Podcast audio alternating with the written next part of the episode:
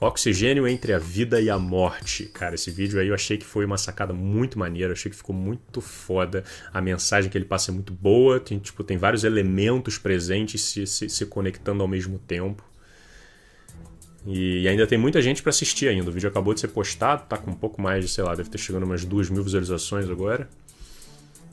E, e, eu quero ver a repercussão que isso vai dar, cara. Porque é o vídeo para guardar com muito carinho, para reassistir depois mais tarde, para mandar para as pessoas.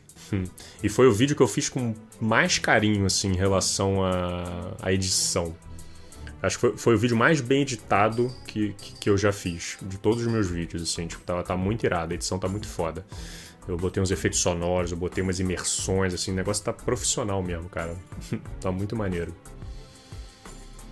E tá com uma excelente mensagem, né? Tá com uma excelente mensagem, né? Tem muitas mensagens ali que você consegue extrair, né? Mas.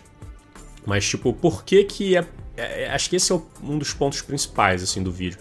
Por que que é tão problemático você deixar o vírus circular como uma, uma, uma tática de estratégia de imunidade de rebanho, né? As pessoas falam isso com uma naturalidade. Ah, não, mudar de rebanho, deixa. Mas tipo, existem problemas muito, muito, muito sérios nessa lógica. E muita gente não compreende, né? Não é só porque, claro, vai morrer muita gente, é, é muito ruim, é óbvio, é péssimo. Mas, tipo, as pessoas não compreendem o, o, como que a pressão evolutiva funciona em cima do vírus, ao ponto dele gerar mutações e se adaptar em cima da gente. O vírus vai sofrendo adaptações dentro do nosso próprio sistema de defesa. Então ele tende a seguir evoluindo da mesma forma, pelos mesmos mecanismos que fizeram a vida evoluir desde o início até se tornar complexa como nós somos hoje. É, é, essa é uma das sacadas que, que você tem que ter uma base mínima de compreensão de evolução para você entender a problemática de deixar esse vírus ficar circulando livremente. Né? O pessoal, por exemplo, né, um exemplo disso, né, que o pessoal o pessoal no, no começo estava com essa ideia de imunidade de rebanho, porque todo mundo pega e aí depois pronto, a gente meio que está imune ao vírus, né? O problema é que o vírus sofre uma mutação e começa a pegar todo mundo de novo. Então, tipo, vamos supor que 20% da população pegou.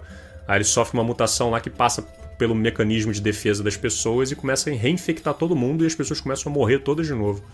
E, e isso, isso aconteceu basicamente, né? Você teve a, uma variante de Manaus, se não me engano, que começou a dar reinfecção nas pessoas aqui no Brasil e todo mundo começou a pegar de novo. Agora tem essa, essa a variante Delta, né? Que foi a linhagem lá da, que surgiu na Índia, ela se transmite com muito mais facilidade e é a que está tendendo a dominar o mundo todo. E aconteceu isso na Índia porque lá tem gente pra cacete, o governo não estava conseguindo, tá conseguindo dar conta de isolar as pessoas, e aí o vírus multiplica, multiplica, multiplica, reproduz, reproduz, reproduz. E aí uma hora tum, surge um que funciona, que consegue ter as características necessárias para continuar se dispersando, né?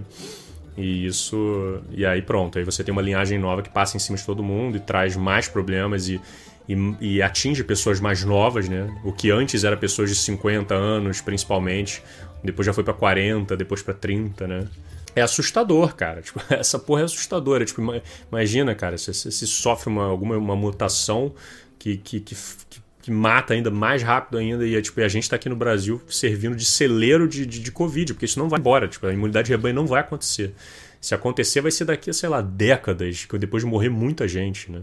Bom, não sou, não sou virologista, não, não, não, não sei exatamente as limitações desse fenômeno, mas eu imagino que seja bem por aí, na real. Baseando no, no conhecimento que eu tenho, né?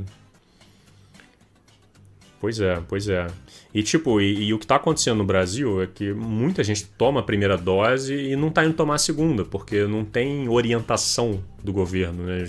O governo deveria estar tá investindo uma boa, uma boa parte da grana pública destinada para você fazer campanhas em cima da, da, da pandemia, para explicar para as pessoas por que, que elas têm que se proteger, por que, que elas têm que se vacinar.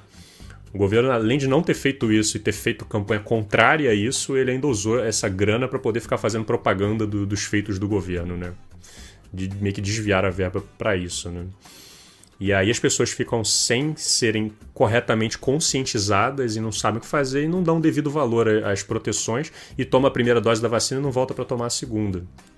E quando você faz isso, você aumenta as chances do vírus ter uma mutação a burlar a vacinação que a gente já desenvolveu. Então a gente corre o risco de, de tipo, de, de da gente estar tá sendo vacinado, da população ser vacinada e a gente começar a ver uma luz no fim do túnel de vamos sair e tudo, e, isso, e o vírus sofre uma mutação e, e aí tem que fechar de novo, né? Tem, tem, que, tem que fechar pela, pela primeira vez direito, né? Para controlar, porque as vacinas que a gente deu aqui já não são mais tão funcionais. Né? E, e, o vírus pode sair do Brasil e pode parar nos outros países do mundo, um vírus que foi desenvolvido aqui dentro como um vírus mais forte. E, e por isso que o Brasil é considerado uma ameaça global à saúde das pessoas no, no mundo inteiro, né? Global no mundo inteiro, né? Para ser bem enfático no que eu quero dizer, né?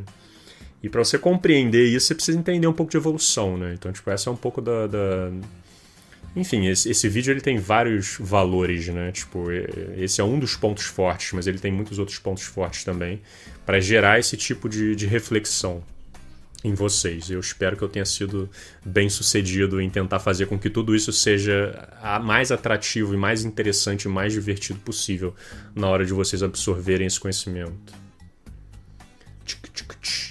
E quem ainda não viu, tá lá, canal do Slow, Oxigênio entre a vida e a morte. E tem muitas críticas envolvidas aí, né? E, e, eu achei esse título que eu usei legal, do Entre a Vida e a Morte, porque além né, de das pessoas estarem numa situação hoje na, na, de vida e morte, né, por causa do vírus, né, de tanta gente morrendo, a evolução ela, ela é baseada na, na, vida e na morte. Né? A seleção natural, né, que, que faz parte né, da, da teoria da evolução, seleciona os sobreviventes, né? Então, tipo, é através disso que, que a natureza vai, vai se desenvolvendo e as espécies vão evoluindo se adaptando né, ao meio. Sempre numa, numa constante fronteira ali entre a vida e a morte, né? Então, acho que o vídeo está bem encaixado, assim, está bem conectado.